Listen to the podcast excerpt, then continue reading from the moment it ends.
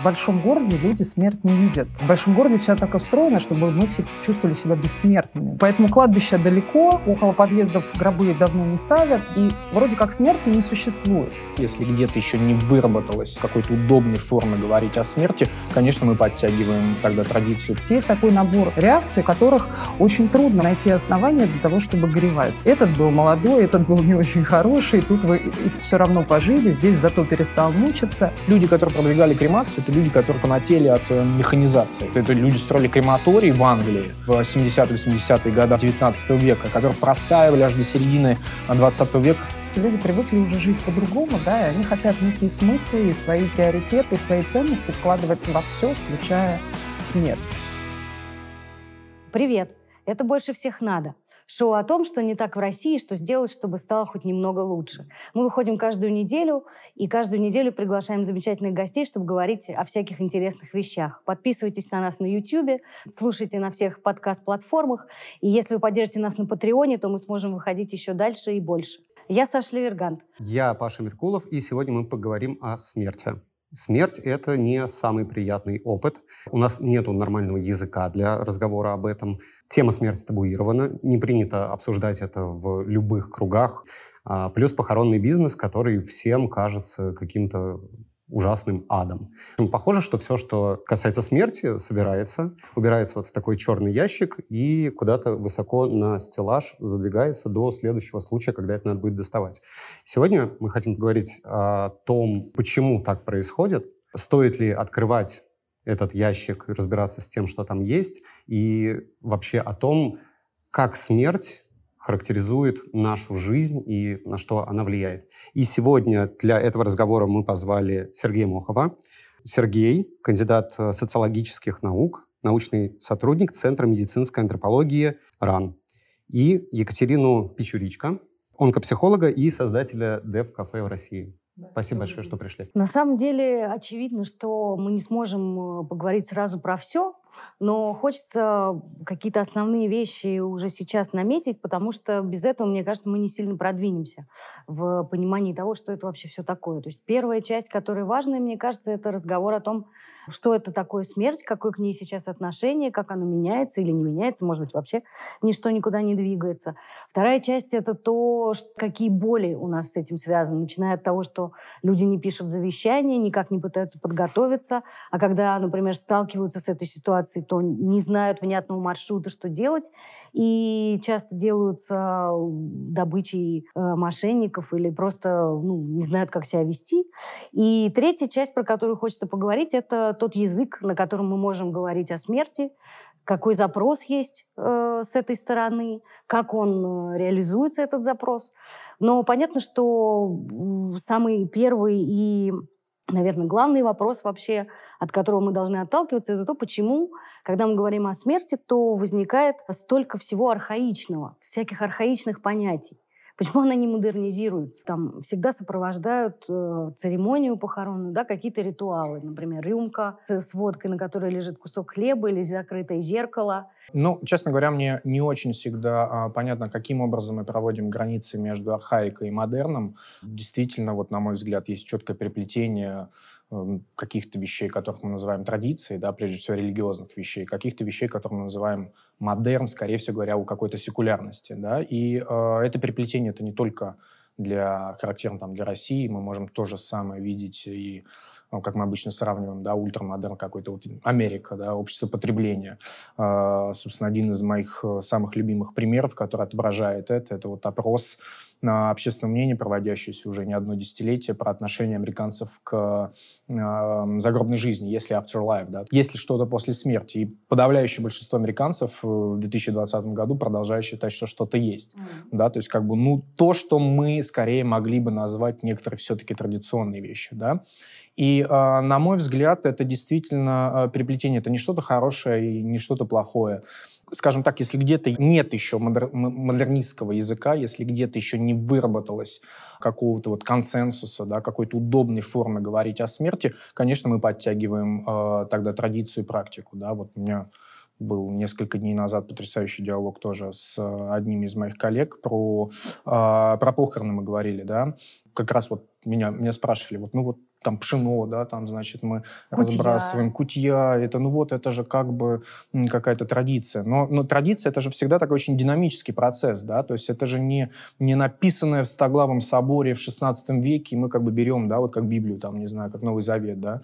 Э, а традиция — это всегда динамика. Есть некоторые проводники, есть некоторые интерпретаторы, которые как-то постоянно адаптируют это. Если мы будем говорить про некоторую русскую традицию, даже похоронную, вот, казалось бы, такая ультрафольклористическая тема, то мы в разных регионах будем находить абсолютно разные вещи и разные смыслы, разные практики, которые на самом деле при разборе могут включать в себя э, модернистские элементы. Да? Там, я не буду приводить примеры, но условно говоря, это вещи какие-нибудь, там, не знаю, связанные со смартфонами и трансляциями. Да? То есть ты будешь транслировать какой-то ультра, э, называемый, да, традиционный обряд, показывать своим друзьям через Инстаграм и через что-то. Это модерн или это традиция? На мой взгляд, э, такие переплетения, вкрапления, постоянная борьба э, практик, смыслов — это абсолютно нормальное развитие любой культуры. То есть у нас культура никогда не развивается так, окей, сегодняшнего дня, ну, если это не идет речь о революции Луначарском, да, а вот о каком-то естественном, да, условно называемом а, процессе, то культура навсегда а, это борьба внутренняя, борьба смыслов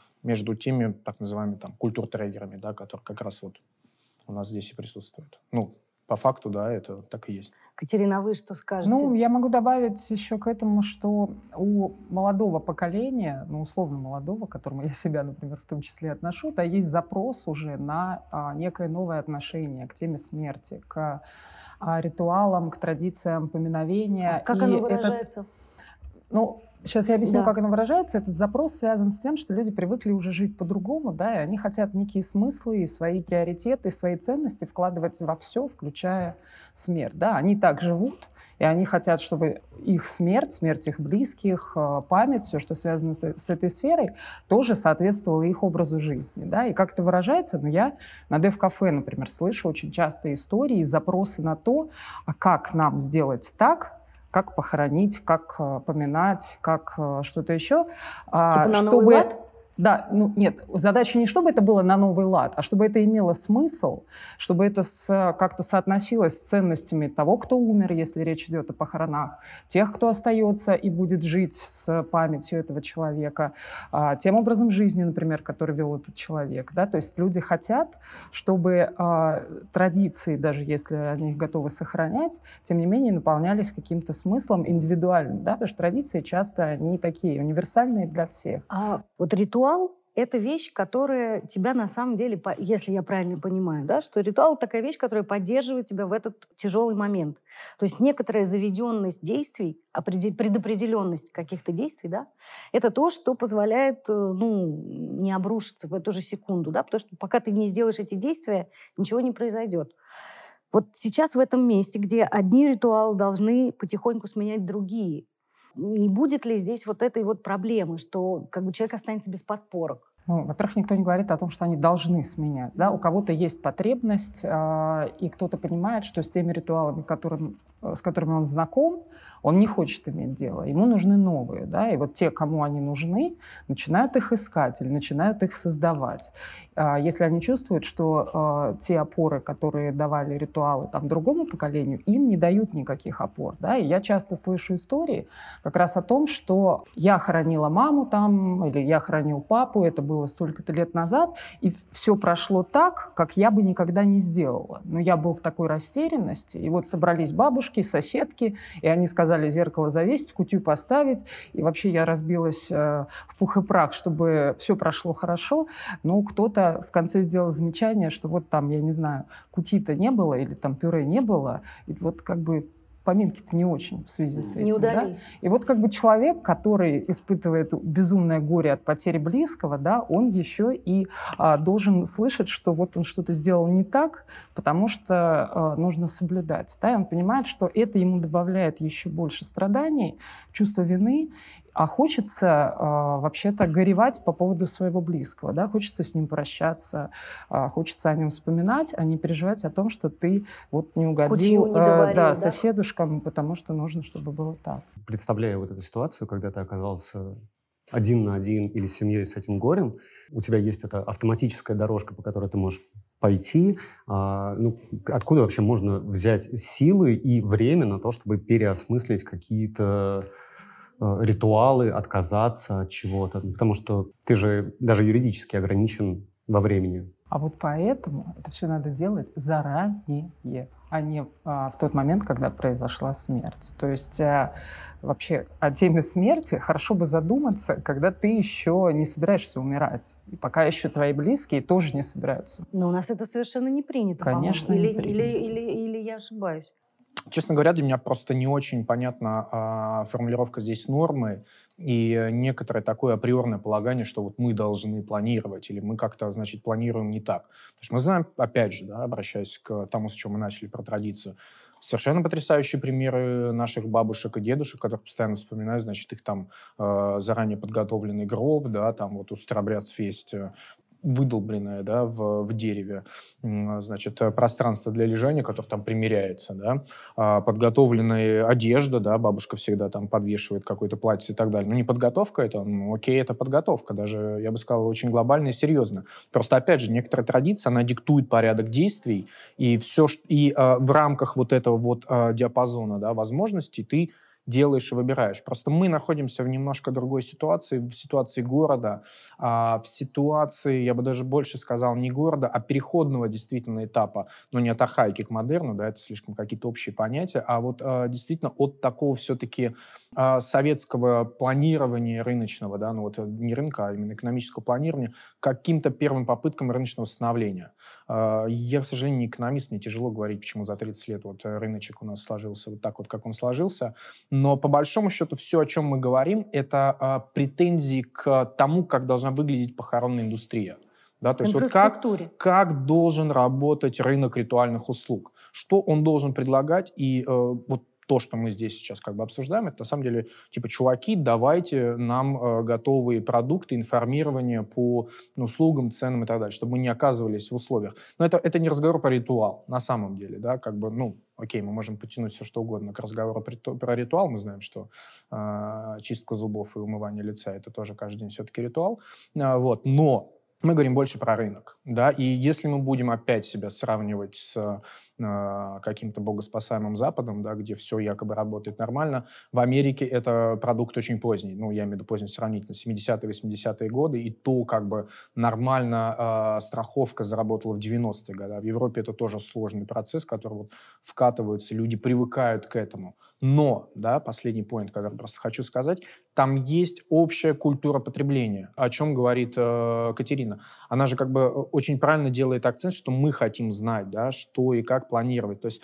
твоя такая self-менеджерская э, интенция, она, смерть просто, она как бы прибирает еще к себе. Ты говоришь, окей, я хочу планировать свое время, свое развитие, свою карьеру и свою смерть.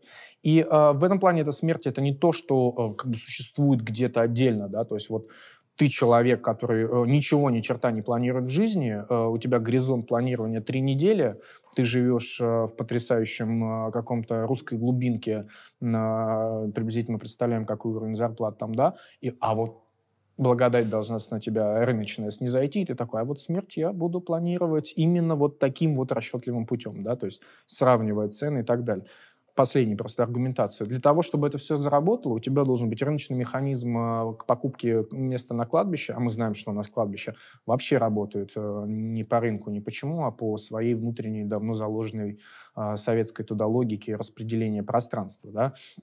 А у тебя должны быть выбор похоронных агентов, их ответственность за то, что они тебе предоставляют и продают, mm-hmm. да, и, соответственно, их ответственность не просто морально-этическая, сложная, э, которая сложилась в их сообществе, но и на самом деле это какая-то уголовная ответственность, по крайней мере, за то, что они делают.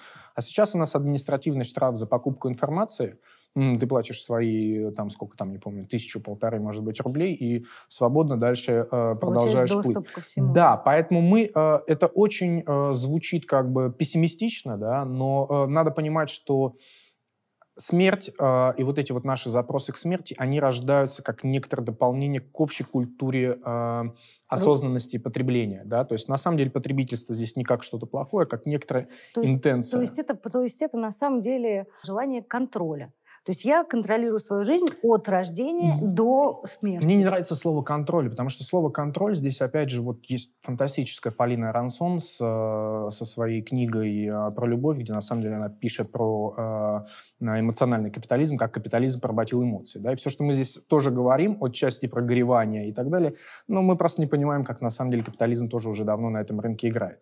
А, опять же, мы смотрим на Запад, э, рынок психотерапии, групп поддержки. Это полная, потрясающая, а, очень э, выгодная инфраструктура по воспроизводству горевания, его поддержанию и работы с ним да, на котором тоже существуют определенные люди, зарабатывающие деньги. Это неплохо и нехорошо.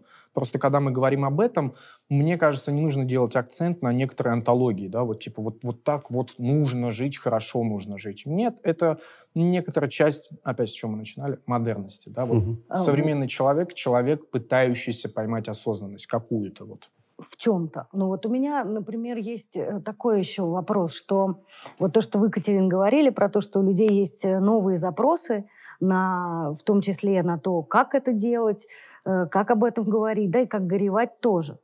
И в этом смысле вот э, встреча Дев-кафе, это же тоже какая-то новая довольно форма ну, для России. Вот сейчас вам пять лет, я, я знаю, на той, по-моему, неделе было, да?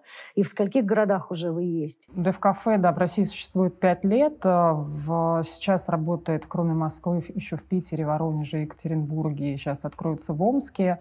А так вообще встречи во многих городах проходили. Где-то они начинались, закрывались. То есть, э, ну, в принципе, там и до Барнаула, Тюмени, и до Калининграда на Западе. То есть, э, в общем-то, а, там, городов 10-15 в России этот формат на себе испытали. Да, это новый формат, который пришел из Англии, он не был в России придуман, да, и э, это такое место, где люди как раз могут собираться и на тему смерти разговаривать, и делиться своими и переживаниями, и опытом, и в том числе потребностями, которые у них есть. А вот о чем именно люди говорят?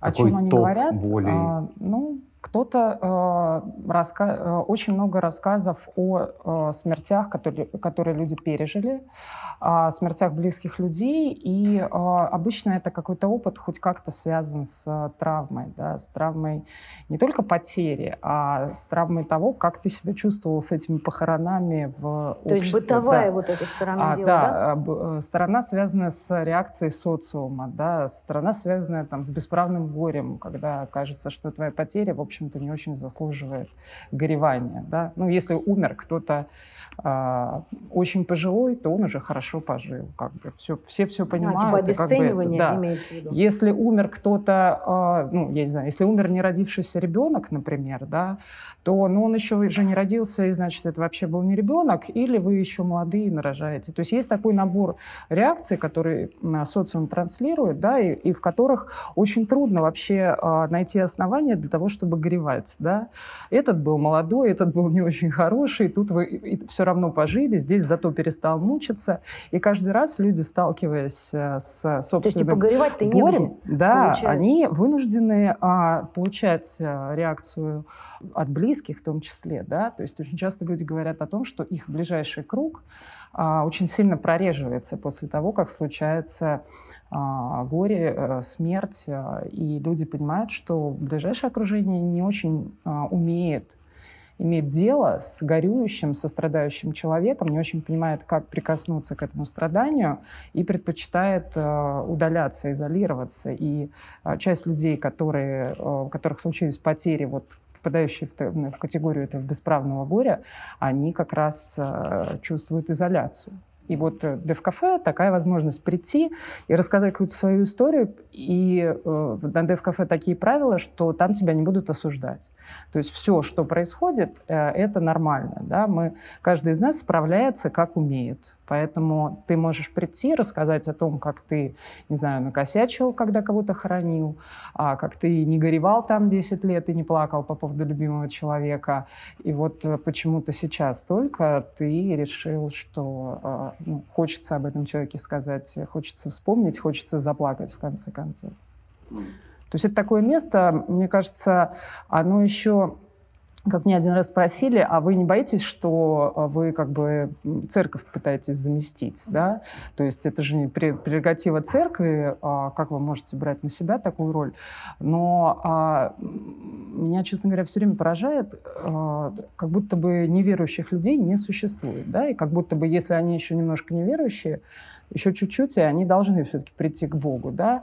А, но а, на ДФ-кафе действительно очень много людей, которые не верят в Бога и которые живут вот с этим ощущением, что смерть — это выключили лампочку, да, и это добавляет тебе, а, вот если в Америке, ну, мне кажется, и в России, наверное, тоже, да, ты сказал, что большинство считают, что будет загробная жизнь, да, то жить с ощущением, что ничего не будет, да, это вот как бы так в бездну посмотреть, в черную, в зияющую, и сказать, что это вот моя жизнь, как бы она закончится и выключит лампочку. Это очень а, такое тревожащее, нагружающее, да, настоящее экзистенциальное переживание, с которым ты каждый день должен как-то иметь дело, да.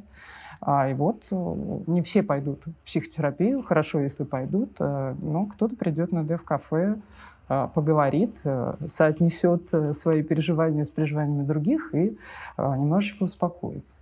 То есть получается, что Dev-кафе закрывает потребность людей, ну, в конце концов, просто поговорить и обсудить. И мне не очень понятно, а почему эта потребность никак не закрывается в условно-традиционных ритуалах? Это же, ну, кажется, а нужная вот вещь, горевание. Ну вот поговорить, вот где вы разговаривали последний раз о смерти, например? Вот вы лично. Я не могу вспомнить. Ну вот, ну, Дома, Саша, наверное, не знаю, да. вы, вы как? Нет, пожалуй, не, не помню тоже. Ну, то есть есть похороны, поминки, тебя я спрашивать не буду.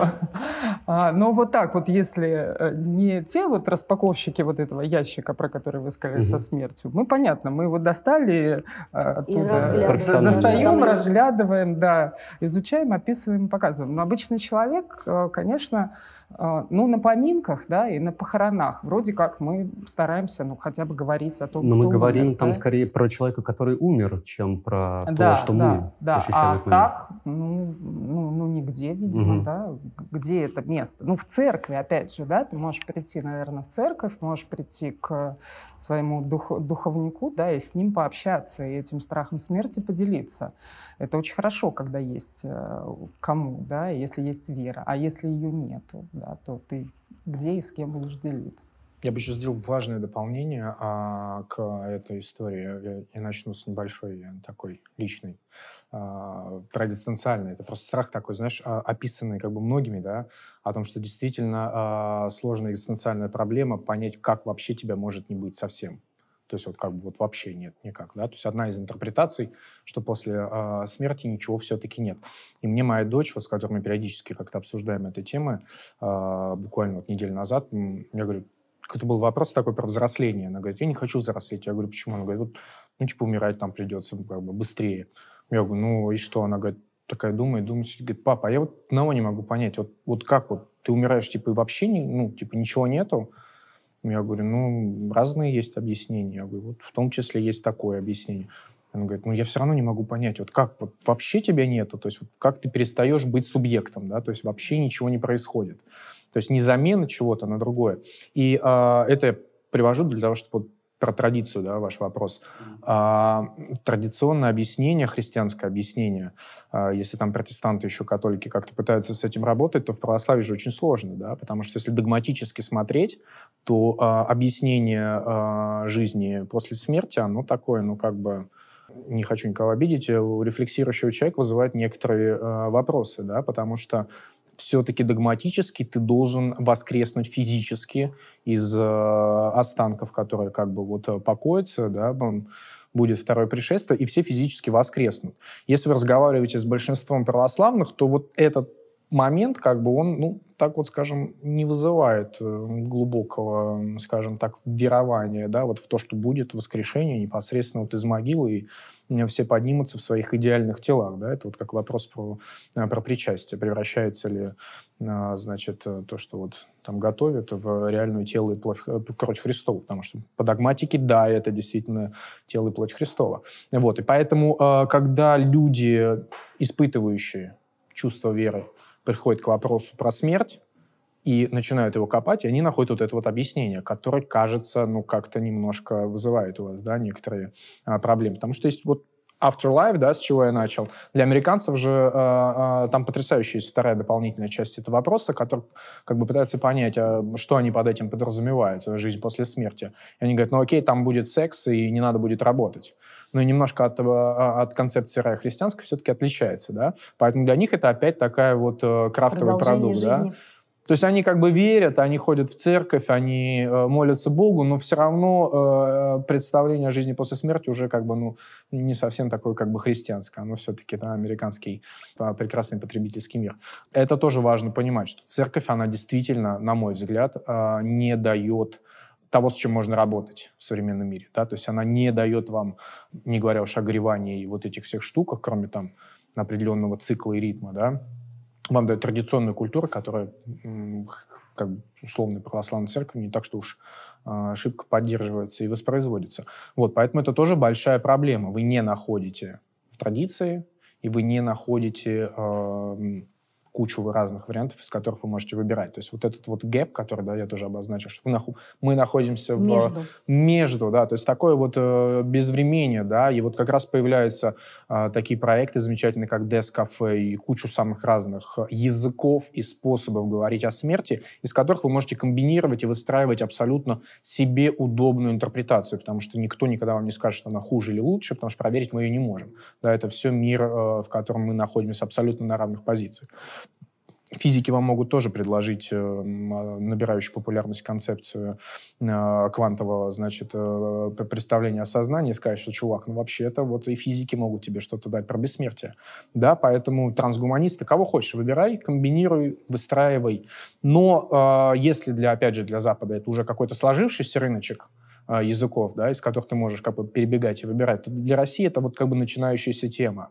Да, у нас, мне кажется, из помимо только традиции типа церкви, есть как раз большая мощная традиция трансгуманистов, а, вот, ну, и всех еще ребят. вот это вот все наследие, в котором Ну, трансгуманист, ну, там да. даже не советское, там еще а, позднеимперская, и Циолковский, ну, вот, и Космос, и Ну вот когда вы говорите, когда вы говорите, что я в своей голове могу скомпоновать комфортную для себя картину, да, да. там, я не знаю, в цветок я превращусь, или да, сознание мое переместится, куда я захочу, или действительно это будет секс и никакой работы, да.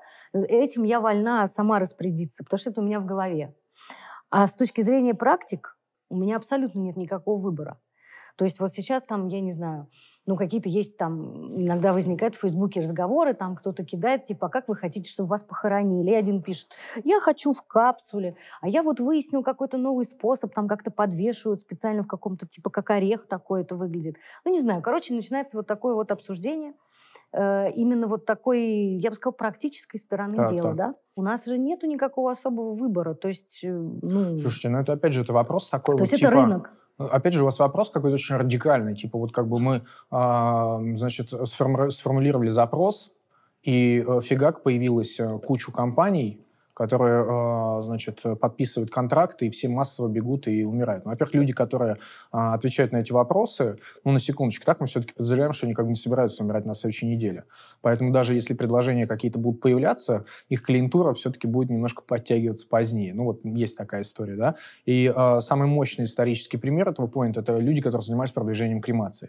Это были абсолютные энтузиасты, помешанные, кстати, не на кремации как на таковой, а помешанные на идее модернизации как техника. Вот типа все должно быть технологизировано. Mm. Потому что тот же Советский э, Союз, который массово хотел в, вхреначивать э, крематории в каждом районе, была такая именно идея, да, а он же исходил не из того, что это круто, когда горят э, останки, как бы это прям по-советски. Нет, потому что это идея абсолютной технологизации и э, функциональности всего процесса. Потому что они говорили, что такое кладбище, посмотрите, это земли, где должны расти э, помидорки и капустка. А у нас там лежат покойники абсолютно тупо, значит, э, гниют и занимают это пространство. Настоящий советский ум, он за технологию. Технология — это машины. Ну, это как фабрики машины, кухни, да. Да.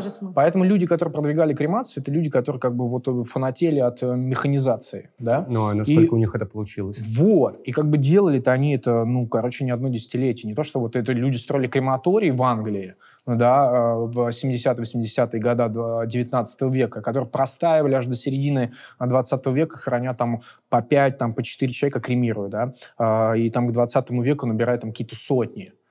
И только потом это вкатывается. Поэтому то, что мы видим сейчас, это просто запросы, зачатки, которые будут развиваться, будут инкорпорироваться с разной степенью успешности.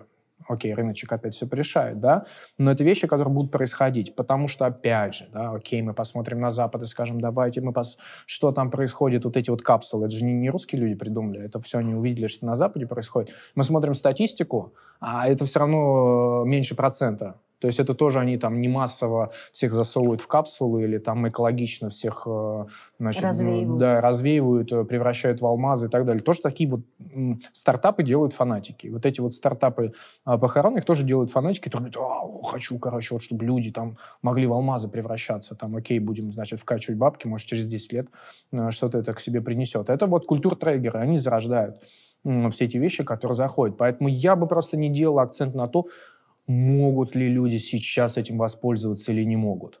Мы все-таки, если вот делаем какой-то да, а, взгляд на будущее, очень круто, что есть разговоры, и очень круто, что есть инициативы. Очень надеюсь, что будут какие-то деньги у людей и желание не пропадать, и они будут этим заниматься. И постепенно что-то будет. Последнее. Обещаю, да. Значит, я не хочу там э, себя э, ни в коем случае, значит, гладить по голове и говорить, какой я хороший и так далее, но придется сделать. Э, когда я только начинал заниматься похоронкой, типа 6 лет назад, и пошли мои первые публикации, я вижу, как сейчас люди, которые работают в похоронке, используют э, этот язык и эти темы у себя в, э, в вещах. Э, я не, не хочу делать, опять же, причинно-следственной связи между э, этими событиями, но я думаю, что во многом то, что произошло за последние шесть лет, э, и в котором в том числе я где-то принимал публичное участие, привело к тому, что мы видим какие-то инициативы там, с QR-кодами, цифровизацией и так далее. Потому что это трендово, это популярно, и это вводится. Окей, мы тогда задаем вопрос, как это работает. Вот появилась тема, стала популярной, стала внедряться. Внедряется хреново, потом внедряется еще раз, там меняется, меняется, через 20 лет мы увидим, да. Про Моха уже никто не вспомнит, э, про эти все разговоры, которые мы здесь вели, уже никто не вспомнит, но они привели к этим вещам. И вот это действительно важно. Вот про то, что вы сейчас говорите, э, соединяется у меня с тем, что до этого говорили вы, Катерина, про то, как в группах э, высказывают какие-то новые потребности и так далее. Но, например, вот очевидно, что даже за время пандемии пандемии, да, за последний год э, не было возможности, например, устраивать поминки настоящие. И люди делали поминки в Зуме. Я сама участвовала в таких поминках. Э, это был совершенно, ну, поразительный опыт, в том смысле поразительный, что ну, это очень странное было. С одной стороны, очень странное ощущение, а с другой стороны, очень поддерживающее. Это для меня было тоже, я не ожидала этого. То есть я думала, что это будет гораздо более формально. Оказалось, что это тоже так работает. То есть получается, что как, то есть, что это все равно вторгается, да, вот в эту, в, в эту, я даже не знаю, не индустрию, да, а в эту часть жизни. Вторгаются всякие изменения. А вот какие еще э, изменения? Ну, вот э, по поводу поминок, которые проходят онлайн. Например, мы в Дев-кафе придумали раз в год, перед Новым годом, делать такую новогоднюю вечеринку Дев-кафе, да, вроде бы, казалось Неплохо бы, да, где Новый год и где э, Дев-кафе. Ну, вы же а, абсолютный праздник но, смерти. Да, а, но я бы его как раз не назвала праздником смерти. Старый год умирает, Это тематическая вечеринка, на которой люди э, собираются, чтобы вспомнить своих близких людей. И кто-то как раз однажды тоже сказал, что поминки и вот меня так это резануло, потому что то, что там происходит, это не поминки. Да? То есть предлагается, если у вас вот кто-то умер там, в этом году, ну или раньше, да, но вам хочется сейчас перед Новым годом вспомнить этого человека, люди приходят, рассказывают короткую историю вот об этом человеке, да, а, показывают его фотографию, показывают, могут принести какой-то предмет, а, который дорог и связывается с этим человеком. Последнее время вообще люди стали приносить блюда любимые тех, кто умер, а, там, готовить, кто-то принес банку сливового компота в память о муже, который очень любил этот компот. То есть это такая, да, новая традиция. С одной стороны, стороны, это может удивительно прозвучать, потому что собираются, например, 15-20 незнакомых или мало знакомых людей, и еще и рассказывают о своих каких-то умерших близких, да, которые ты никогда не видел и никогда не увидишь. Да? А, и тем не менее, это создается потрясающее пространство, в котором ты чувствуешь значимость э, памяти, значимость э, этого рассказа, и тот человек, который рассказывает, он очень много любви, тепла излучает. И в этом хорошо находиться. И интересно слушать истории, потому что люди рассказывают не вот эту привычную там биографию, родился, женился, там, учился, такой, да? да, и достиг вот, пожалуйста. А люди рассказывают, как мы с папой ездили на рыбалку, и вот там поймали, а вот собаку нашли, она у нас жила. И вот такая короткая история, она о человеке больше говорит, может быть, чем вся его биография. Да? И э, вот новая традиция, да, в которой можно э, делать у себя дома, да, там вечер памяти, э, делать, не знаю, в кругу каких-то своих близких, в сообществе, если там уходят люди. И э, мне кажется, что все это вот Сергей очень любит про потребление рынок и его законами объяснять. Я, а я марксист, как ну, такой. человек э, все-таки э, поиску смыслов более склонны, я это объясняю тем, что люди ищут смысл во всем, да, в своей жизни, они хотят, чтобы твоя жизнь была э, более осмысленной, да, поэтому любой ритуал должен быть наполнен твоим персональным смыслом. А, и это хорошо, когда, да, находятся те, кто готов а, вот тут организовать, не знаю, фестиваль. Э, тут Сделать это продуктом. А, а? Но это вопрос. Продукт. Вот, например, да, Дев-кафе — это не продукт. Это не продукт. Да? То есть Дев-кафе запрещено монетизировать. Да? То есть это чистой Абсолютно воды некоммерческая вещь. инициатива. Да? То есть люди приходят бесплатно. Все ведущие работают бесплатно. То есть могут попросить пожертвования, там, если нужно купить чай, оплатить аренду помещения. Да? Но мы там, например, в Благосфере нас пустили бесплатно. Да? Где-то люди оплачивают аренду. Но все равно это не коммерческий продукт. И в правилах запрещено его делать коммерческим. Я абсолютно э, согласен. Э, когда я об этом говорил, речь шла о том, что капитализм да настолько как бы хитренький и так э, прикольненько устроен, что он все эти тренды чувствует. Понимаете? То есть, когда мы говорим про, про условный крафтовый кофе, маленькая кофейня говорит, мы здесь не делаем бизнес, им действительно может фигово получаться, но они делают продукт. И когда э, мы сейчас видим, как появляются на э, похоронном э, условном рынке какие-то индивидуализированные вещи, они являются запросами как раз на такие низовые комьюнити. Мы опять не говорим, что это хорошо или плохо, ни в коем случае. Это, ну, с моей точки зрения, это круто, что капитализм... А что как бы... появилось в последнее время вот такое? А, ну, вы просто э, как бы не следите, э, и это не является таким, типа, вот как бы мощнейшим, э, значит, инфоповодом, что об этом все пишут, но мне пишут некоторые похоронщики, спрашивая, значит, различные. Есть у меня потрясающие ребята на Spaceway Company, э, это похоронщики молодые, классные, которые такие были э, ритуальные агенты, классические, да, и которые, но за счет вот этой своей как бы молодости, того, что они видят вот этот вот э, запрос публичный, решили делать запуск значит, прах и развеивание. Ну, это называется в космосе, но если нас будут смотреть люди, которые, значит, э, любители, как это называется, вот, которые разбираются ну, да, в, вот, вот, вот в этих всяких штуках, они там писали, что это обман, значит, до космоса это не долетает. Вот, но я вынужден, видимо, согласиться, потому что Википедию я проштудировал, да, значит, там действительно до космоса есть еще какое-то вот а, расстояние. Но они запускают там на 10 километров, что-то не помню, и развеивают. И они проводят такие уже мероприятия, опять церемонии. же, там, да, церемонии. У них есть там а, клиенты, появляются, они это делают. То есть такие предложения появляются. Они пытаются на этом зарабатывать деньги. Понятное дело, это не тот продукт, который им приносят стандартные похороны э, в ящичке, обитые, значит, рюшечками и прочими штуками, но они это делают, они это вводят. Я в этом плане говорю, что как бы мы все равно э, делаем запрос, Капитализм на это срабатывает, предлагает этот продукт. С моей точки зрения это хорошо, потому что а, меняется. как раз наша задача делать эти запросы, показывать, что мы вообще как бы поинт всей жизни это в том, чтобы не молчать. Потому что когда ты молчишь, ты а, будешь тогда потреблять все одно и то же. Вот этот а, вопрос как раз, я просто прямо к этому... А я хотел еще сказать, а, важный поинт про да, ваш хорошо. Zoom. Потому что про Zoom это был отличный вопрос, насколько он меняет. А, мы вот как раз с моими а, коллегами британскими это обсуждали, и а, очень важная история с зумом и про похороны связана с тем, что когда вы делаете что-то офлайн, пространство, люди, ситуация диктует вам поведение. Zoom, посмотрите, как мы ведем зумы, э, общаясь э, с людьми на рабочих встречах. Ты сидишь в трусах, у тебя играет ребенок, значит, ну там, ладно, сверху ходит какая-то рубашка я приличная. Нет. Я туфли надеваю даже в Zoom. А, ну, Катерина, вы выглядите так фантастически. Я уверен, что вы как бы и дома так выглядите, поэтому я готов как бы поверить. в Zoom хожу только. А я в Zoom нет. Вот я в Zoom, если вы видите меня в Zoom, значит, что я, скорее всего, в очень домашнем виде. И многие люди так, и э, это меняет, в принципе, отношение практики. То есть многие, э, когда Zoom начинался, все его воспринимали вот, да, ковидный, значит, все mm-hmm. воспринимали как, как будто это офисное пространство, все воспроизводится. Сейчас это уже такое, ну, чуваки, я ем, там, я не успел, короче, звук отключен, там кто-то ест, еще что-то происходит.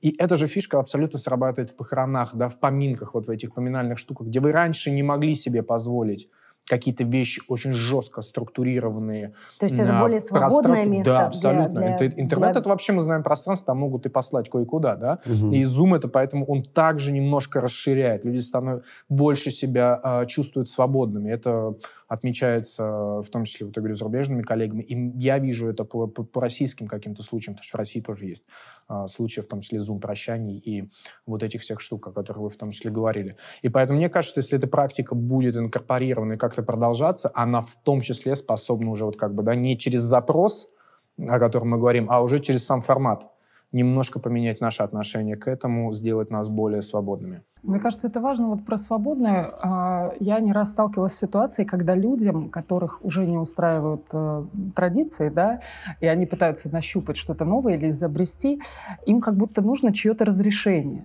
чтобы им сказали, То, а, что так можно, это да? нормально, так можно, да, поминать вот не на девятый день, а просто потому, что вам захотелось, и тот, кто умер, не знаю, любил осень, и вы решили осенью а, про него сделать там фестиваль или что-то, да, это нормально. А, и вот мне кажется, да, когда все это проговаривается в любом пространстве, да, общественном, нормализуются а, эти потребности, нормализуется готовность людей, ну, как бы вроде бы ломать традиции, да, им же и так трудно, трудно, да, уговорить родителей. Вот это часто история поколенческая, когда, например, умирает внезапно молодой человек, а, и его окружение, друзья, говорят, что вот мы бы хоронили по-другому, и девушку бы в гроб одели по-другому, да, и музыку бы другую включили, да, но а, мы не можем как бы сказать родителям, вы знаете, она все любила вообще-то другое и хотела бы по-другому, да, и это очень трудно а, объяснить, почему важно, родителям, допустим, важно традицию, а близкому кругу важно, чтобы это было было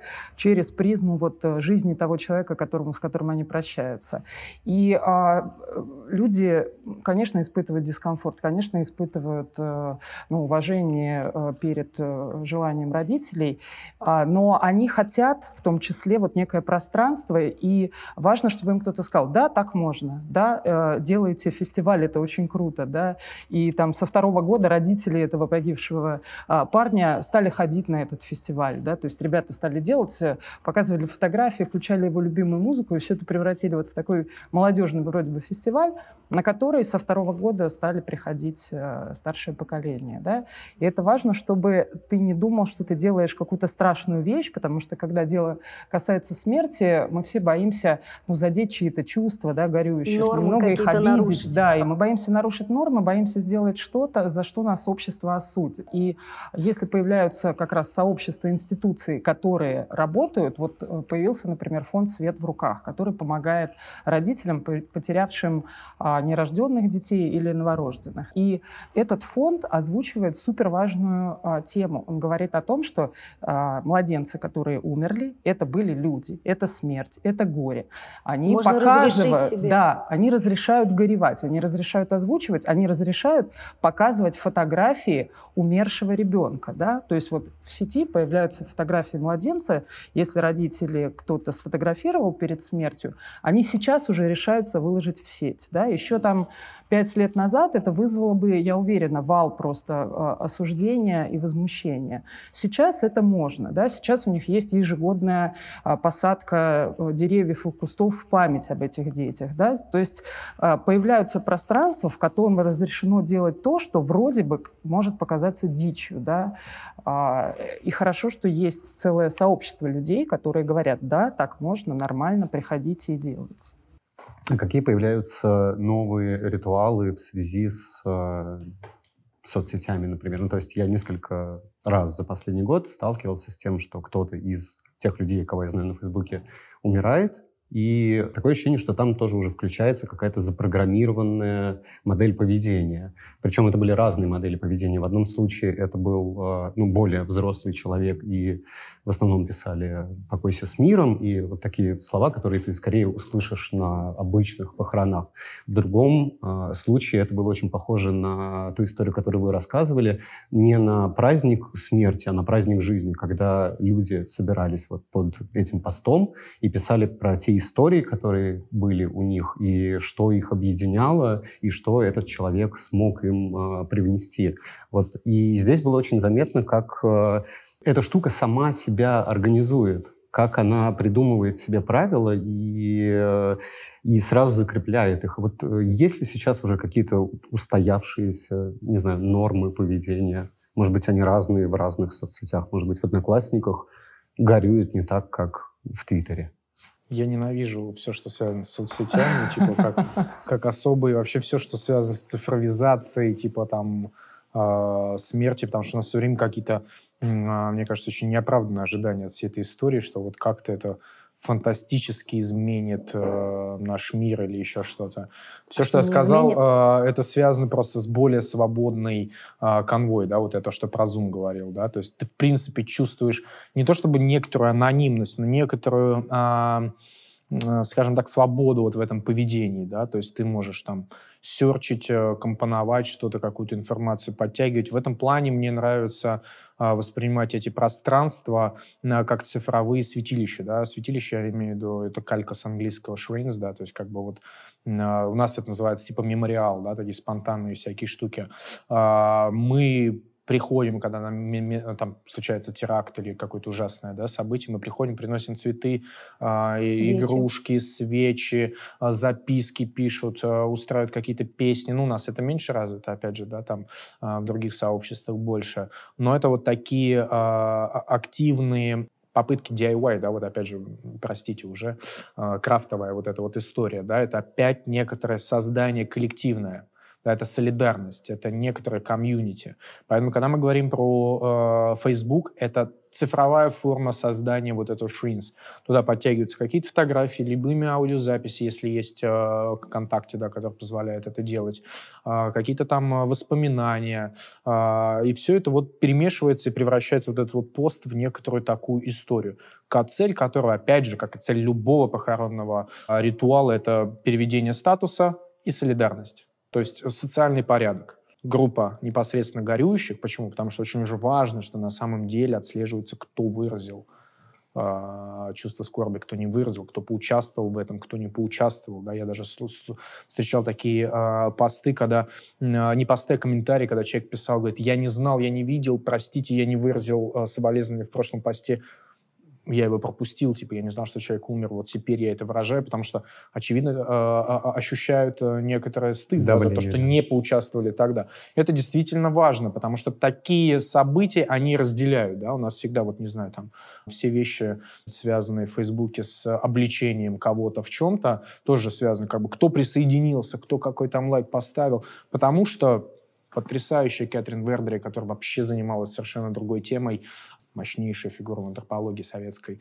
А, она занималась э, темой перезахоронения останков э, в бывшем Советском Союзе. Она пыталась понять, какого черта вообще вот все так увлечены этими перезахоронениями. Что-то там откапывают, перетаскивают и какие-то вот, э, значит, совершают. Там вот Николая II и его семью уже там 30 лет пытаются, значит, куда-то перекинуть, понять, что с ним происходит. И она описывает отлично одну из важнейших функций – проведение границ между своими и чужими. То есть скорбь и смерть — это то, что мощнейше позволяет вам на чувстве эмоций, на чувстве эмпатии вот этих понять, кто здесь свой, а, а кто чужой. Не э, рациональность, которую мы обычно подтягиваем. Аргументируйте, да, там, э, объясните даже, вот когда обличения, посты обличения идут, там надо какие-то логики целые прописать, почему ты там поддерживаешь или э, не поддерживаешь. А со смертью очень просто. Ты выражаешь или не выражаешь, ты участвуешь или нет. Ты присоединился смерть к этой скорби или нет. Смерть Лизы Глинки.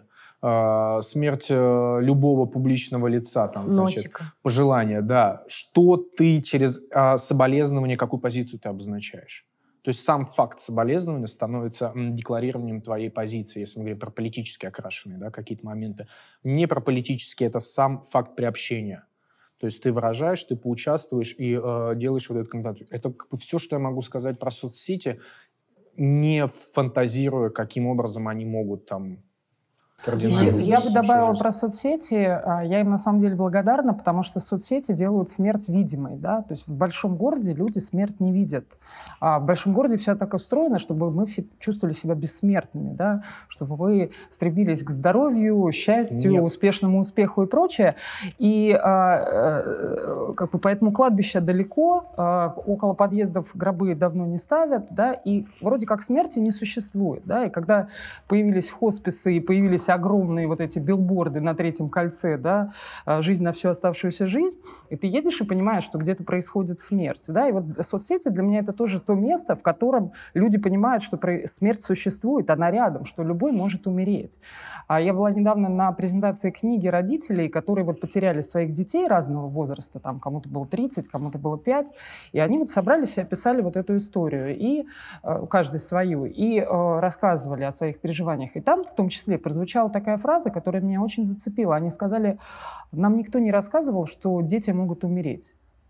То есть, когда ты с этим столкнулся в своей жизни, это, да, это что-то вообще невероятное, да, и дикое, дети не должны умирать. Но а, вот это вот э, прозвучавшее, что как будто такого не может существовать, нам никто об этом не говорил. И вот соцсети — это то место, которое говорит о том, что смерть существует, э, и она рядом, и в любой момент, и когда люди пишут, как вот этот мог умереть, да, или уходят лучшие, да, уходят все вообще. Тут очень интересный момент, связанный именно с соцсетями и с Фейсбуком, потому что говорите вы, а, действительно это делает смерть видимой, и это делает видимой реакцию на смерть. И вот недавно как раз я видела тред очень большой про слово «держитесь» про то, нормально ли писать слово «держитесь» или нет. Большая часть людей склонялась к тому, что слово «держитесь» нельзя писать людям, которые потеряли кого-то, потому что ты таким образом его значит, обесцениваешь его горе, ты как бы их похлопываешь его по плечу, я пересказываю. Я, я, вот. Да, и да, да. Для, меня, для меня это было, да, для меня это было, для меня, я стал, я стал про это думать, потому что я помню, что я писала слово «держись», но я делала это ну, в значении, как если бы я держала его за плечи, например. То есть я такой вкладывала смысл, да, за плечи, там как-то поддерживала бы его действительно, да. То есть я не считала, что это очень формально. Но теперь, когда я хочу что-то подобное написать, я действительно задумываюсь. И я понимаю, что мы находимся еще и в стадии формирования какого-то вот именно языка, то есть какой-то лексики, которая приемлема, а которая неприемлема. Вот вы схватились за голову, когда я стала да, говорить да, да, да, про да. это «держитесь». Нет, я просто считаю, что вот это какая-то болезненная эмпатичность, которая у всех начала развиваться как бы и в поиске собственной травмирующего всего, что их способно как бы оказать им, она просто какая-то радикальная стала. Вот, ну, слушайте, я не знаю, я, я сейчас говорю не как там какой-то специалист или изучающий, просто человек выражал сочувствие так, как он умел. Come on. Ты там еще... Мне, мне, мне поражает, наоборот, что люди находят силы в себе, Сложно найти эти слова на самом деле, очень трудно. начинают разбираться, там, а вот правильно ли это выразил Скорбишь, правильно или нет? Ну, знаете, да, есть же это выражение «полиция скорби», которое в соцсетях да. существует, и как бы по каждому поводу а у что вас... это за выражение? Ну, это вот когда люди вам объясняют, как, как, как правильно скорбить, а как а. нет, какие слова вы выразили, они формальные, а какие нет, да, которыми вы выразили соболезнования. И есть сейчас, да, к сожалению, сейчас много появилось рекомендаций, в которых слово «держись» и еще несколько фраз, э, вот, которые люди часто используют э, для выражения сочувствия, они считаются как бы неудобными, задевающими, обесценивающими горе. Но мне кажется, э, этот язык действительно только формируется. И тут не столько дело в словах, а в том, как ты это хочешь выразить и проявить. Да? Понятно, что соцсети — это такая ограниченная коммуникация, когда ты вербально в основном. Да? Тут не видно, как ты хочешь этого человека обнять и как ты хочешь ему там, я не знаю, а, тарелку супа налить. А, но мне кажется, что мы сейчас все на этом пути, да, и для кого-то работает вот это «держись», да, или там есть рекомендация у психологов никогда людям не говорить, там, не знаю, «соберись, тряпка, ты сильный, ты выдержишь», а у меня, например, есть подружка, которой именно эти слова помогли в ситуации, когда там, у нее умер близкий человек, да, то есть э, в этом смысле а, нужно всегда исходить из того, кто перед тобой стоит, да, и ваших отношений, и твоего желания действительно, кто-то, может быть, действительно хочет не приближаться очень сильно, да, не погружаться в это горе. И он хочет просто сказать, я тебя вижу, я вижу твое горе, я понимаю, что это больно, и это все выражается вот коротким словом «держитесь». Да?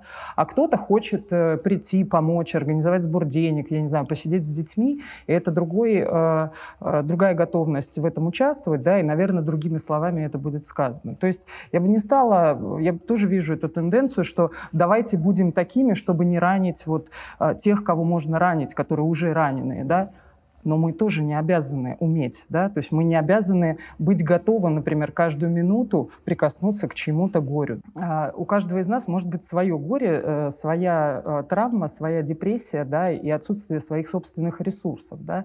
И хорошо, что, а, ну, единственная рекомендация, мне кажется, важной, это не игнорировать, да, то есть не делать вид, что ты не видишь этого горя, не отворачиваться, а вот как-то обозначиться, что я это вижу.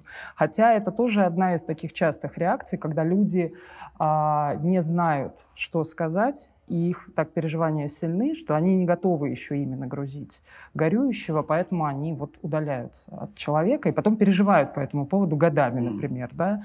Но, опять же, ты не можешь уже эту ситуацию вернуть, и им неудобно прийти и сказать, ты знаешь, вот пять лет назад э, проще вот, да, пост написать, когда это в соцсети, в формате соцсети, а я не знал или я не мог тогда и выразить. Но когда это вот живой человек, твой близкий родственник или кто-то, да, то трудно почему-то прийти там через пять лет и сказать, ты знаешь, вот тогда у тебя умер, и я так растерялся, что не мог а, ничего сказать, и хочу сказать сейчас. Ну, у кого-то получается. И это тоже люди должны знать, что так можно, да, и так бывает. И это нормально. То есть главное их не зашемить в этот момент, что вот ты такой секой, значит, а, хотя горюющие часто злятся очень сильно, часто а, обвиняют вот этот круг людей, которые от них изолировались, а, но мне кажется, что важно чтобы у них все-таки какой-то второй шанс был, да, то есть они же это делают не чтобы вам насолить, а потому что это их ресурс на сегодняшний день, он ограничен. Угу. И вот здесь мы как будто возвращаемся к тому, с чего вы начали, о том, что люди зачастую не готовы в тот момент, когда они как-то сталкиваются со смертью, с, с смертью близкого или э, другого человека, они не понимают, что делать, они отдаляются, потом об этом жалеют. А как к этому готовиться? И ну, мы тоже не готовы. Тут это? не надо думать, что вот э, э, если мы этот ящичек достали с Сергеем и еще там некоторыми людьми, то мы вот там уже значит, все разобрали, посмотрели, Нет еще, да? и мы теперь готовы, да. А вот э, или там кто ходит на, не знаю, дев-кафе, они готовы, а другие ну, не готовы. Ну, можно же формально подойти это... к этому вопросу, да, там, например, я не знаю, написать завещание, написать в нем подробно, чего ты ждешь или хочешь, какую музыку ты хочешь, чтобы там играла и так далее. То есть, ну, можно какую-то какую-то сделать э, подготовительную работу? Можно, но, может быть, э, мне, мне кажется, это не должно быть связано, опять же, с каким-то обязательным набором, что вот завещание — это обязательный набор, перечисление там, не знаю, плейлиста — это обязательный набор, а исходить из какой-то своей личной тревоги по поводу процесса умирания. То есть твоя личная тревога связана с тем, что тебе а, не ту музыку поставят, напиши плейлист, да, если твоя личная тревога связана с тем, что тебя а, будут, я не знаю, реанимировать до бесконечности, бесконечности. А, проведи со своими всеми близкими работу, чтобы они все усвоили, что тебя нельзя реанимировать. Да? То есть надо исходить из а, главной тревоги, которая по поводу смерти не дает тебе а, покоя. И тогда это немножечко тебя освободит. Ты сделал вот по этой части какие-то приготовления? И уже хорошо. У меня есть, например, письма, написанные моему мужу, моей дочке, еще парочке дорогих мне людей на случай вот моей внезапной смерти. Вот я как бы... А, они а, бумажные? Да, они бумажные. А, а, нет, начинала я с бумажных, потом я дописывала уже в электронном, поэтому сохранилась версия первая бумажная, и есть уже электронные. И вот это как бы мою некоторую тревогу, связанную с э, внезапной смертью, и которую я там, наблюдала стала у близкого человека, она меня потрясла, и я вот а, решила эти письма написать. Она как бы немножко снижает, да. А, и мне на сегодняшний день этого достаточно. Там завещания у меня нет, например. А Но а у вас? Плейлист я хочу, mm. потому что не надо на моих похоронах вообще черти что мне там ставить. Mm. А у вас есть завещание? Ну, у меня не так много собственности, чтобы заниматься завещанием, если мы говорим про юридический аспект, а про а, аспекты, связанные с моими потенциальными похоронами, да, у меня есть Уиллс, да, пожелания. Написанные. Ну, да, да. А вот Илья в том числе, наш друг, об этом знает. Вот я, если вдруг случится близко, то он будет руководить всем этим процессом. А у тебя есть? Э, Да. Ну, Неофициально, но у меня с женой есть Google Doc, где описано все наше взаимодействие. И там есть э, часть про похороны. В каком регионе Испании я хочу быть развеянным. Ясно. А у вас, Саша? Нет, у меня нет. Ничего. Ну, Ну, вот теперь, мне кажется, я займусь. да. Я займусь. На самом деле, про тревогу это очень верно. Ну, это, вы, Это её- кстати, из новых практик вы говорите, что еще развелось. Например, вот приплейнинг, да, то есть э, приплейнинг похорон ты можешь прийти в э, ритуальную компанию и заключить с ними договор по поводу того, как бы ты хотел быть похороненным, да, то есть э, ты можешь заранее продумать, и это не обязательно э, за месяц до смерти делать, да, а за какое-то время, да. Если ты, например, переживаешь, что тебя э, твои близкие похоронят не так, как ты хочешь, да, то есть есть ответственные компании, которые готовы вот как бы поддерживать, э, вести этот договор там до твоей смерти, да, и хоронить так, как ты желаешь. И этого не было, да, у нас обычно смерть стихийное событие, да, человек умер, прибежал похоронный агент, и его хоронят так обычно, как считают же родные. Да. А Тут важно работу вести с родными еще, потому что от них очень много зависит. И это здорово, если получается диалог, и ты объясняешь, почему тебе важно так. А, э, но чаще вот сейчас еще, пока этих диалогов мало, я слышу миллионы историй, ты наверняка тоже, да, про то, что вот все сделали неправильно. Вот как бы близкие, кто знал, как бы этот человек хотел быть похоронен, они а, видят, что все было вот по-другому. У меня есть очень дурацкий вопрос. Есть э, ощущение, что русская похоронная э, традиция, она вся про горевание и печаль.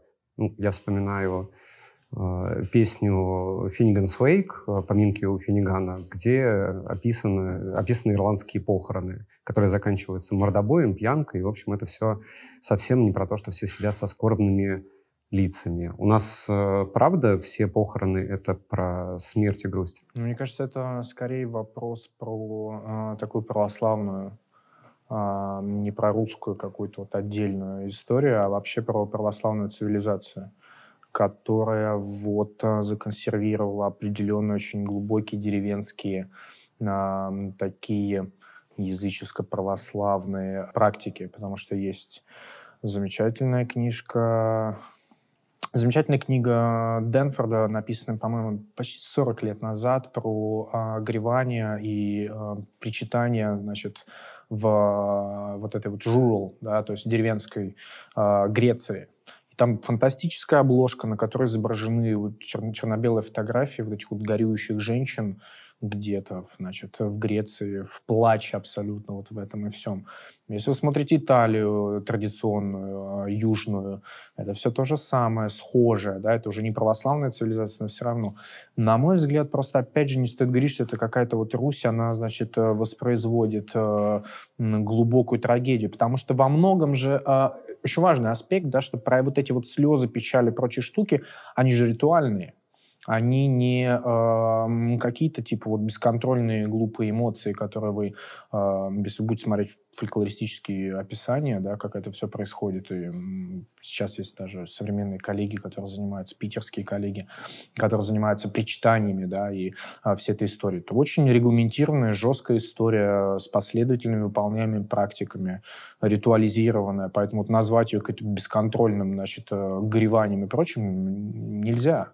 И если вы сравниваете с ирландскими, да, вы сказали, Мгм. ирландскими. Ну вот э, драки, мне кажется, и э, пьянки, и веселье тоже присутствуют на русских похоронах. Кстати, это тоже, знаете, вот это как бы вопрос, опять же, кто его как э, проблематизирует. Потому что, не знаю, меня, мы тут тоже у нас был диалог, и мне говорили, а почему вот на русских похоронах, значит, они как бы такие формальные, типа вот все, значит, погорюют две рюмки, а потом начинается, значит, там все, все напиваются и так далее. Вот сейчас можно было бы посадить этого человека рядом, да, и у вас на, на одни и те же процессы похоронах. разный взгляд. Да. Вот, поэтому я бы просто не был, э, вообще не сходил бы с позиции, что вот с русскими похоронами что-то не так. Они абсолютно уникальный, сложный продукт э, самого разного контекста. Да? Вот я там в книжке об этом пишу, что э, Советский Союз, советские практики наложили коренной на этот э, перелом. Да? Вот возвращаясь к самым первым вопросам, с чего мы начинали, деревня массово мигрирующая в города, и вот эти вот советские проекты создания городов, которые, по, по сути, большая деревня,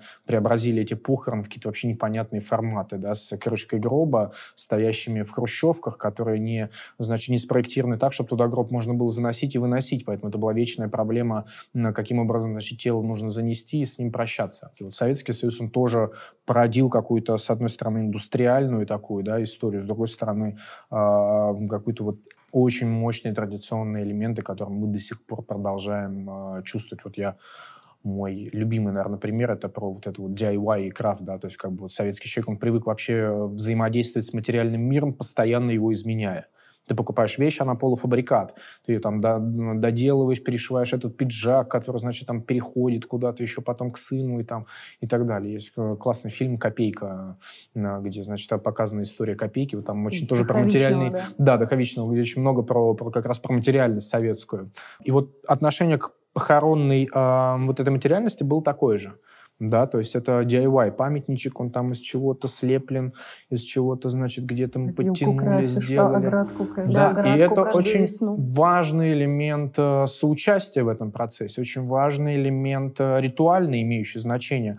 А, вот я сейчас закончил книгу там на английском языке, небольшую такую, дескриптивную для моих коллег серии, и там есть фотография, иллюстрирующая мы с моей дочерью на Пасху, там, 4 года назад, красим ограду на нашем семейном месте захоронения. Я, я пишу, что важная практика покраски оград, через которую происходит соучастие, да, опять же, солидарность приобщение к этому. То есть ты приобщаешься не через горевание, которому там вот мы, значит, проговариваем или еще что-то делаем. Ты а, приобщаешься не через причитание, не через пшено или еще что-то, да. Ты приобщаешься что через взаимодействие, делаем. да. То есть вот как моя матушка, которая все время говорит, что нужно поехать покрасить. И вот как-то она расстраивается, если там нечего красить и нечего делать. Вот а полоть? У нас это... в Краснодаре пулят всегда могилку прополоть, если она не полностью. А, я, я тебе, знаешь, я тебе даже так скажу. Вот мой а, лучший друг Сергей, он из э, Курской области, и однажды я к нему несколько раз ездил туда, в деревню, и один раз мы попали как раз на весну,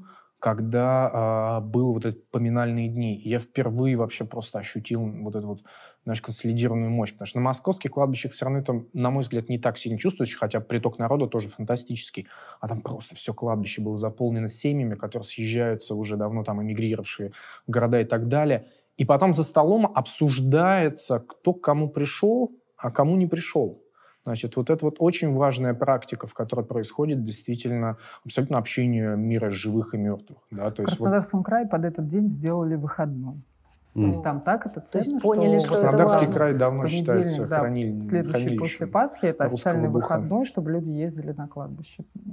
То есть, если спроектировать такое кладбище, где я буду приходить, где не будет травы, сорняков, э, оградки, будет просто стоять большой iPhone, то оно перестанет выполнять свою функцию. Ну, это ну, интересно, да, сейчас об этом все говорят. стекло да. будешь у айфона, тогда нормально. А, вот эта модель, она часто обсуждается, как люди будут а, горевать и проживать вот этот трехдневный период, если им Не организовать да, нормальную а, похоронную индустрию, да, и за них все сделают. У тебя уже есть договор, да, и ты на эти три дня свободен, за тебя все сделает похоронное агентство, а тебе остается только а, прямая твоя задача, да, ну, горевать, прощаться, как, как ты умеешь умеешь, да, и вот э, я не раз слышала и читала о том, что э, это как раз будет невыносимой ситуацией, то есть пока ты бегаешь, собираешь справки, Конечно, и ты это занят. здесь э, в больших городах агентства так распространены, да, а вот э, в том же Краснодаре мы сами бегали, и э, наши близкие все сами там знакомые бегали. И э, да, ты такой немножко занят, чтобы не сойти с ума, как мне тоже одна сказала подружка, когда у меня внезапно умер муж, она говорит, я еду, я решаю сейчас все вопросы, чтобы не сойти с ума. И это важно, а, чтобы ты действительно ну, как-то выжил э, первые эти дни. А, поэтому, возможно, да, такая Может быть, поэтому у нас такая, так, такая индустрия похоронная. Отвечающая на запрос. Да, возможно, отвечающая да. на запрос, да. Спасибо вам большое за Спасибо вам. этот разговор. Спасибо. Это было шоу «Больше всех надо». Тут мы говорим о том, что не так, в России, в мире и везде, и что можно сделать, чтобы стало лучше. Подписывайтесь на нас, нажимайте уведомления о том, что появляются новые серии. Это очень помогает нам на YouTube попадать выше и делать так, чтобы нас видело больше людей. Мы есть на всех подкаст-платформах, если вы больше любите слушать в ушах и не видеть то, что происходит. И будет очень здорово, если вы нас поддержите на Патреоне или прямо здесь на YouTube. Спасибо и до следующей недели. Пока.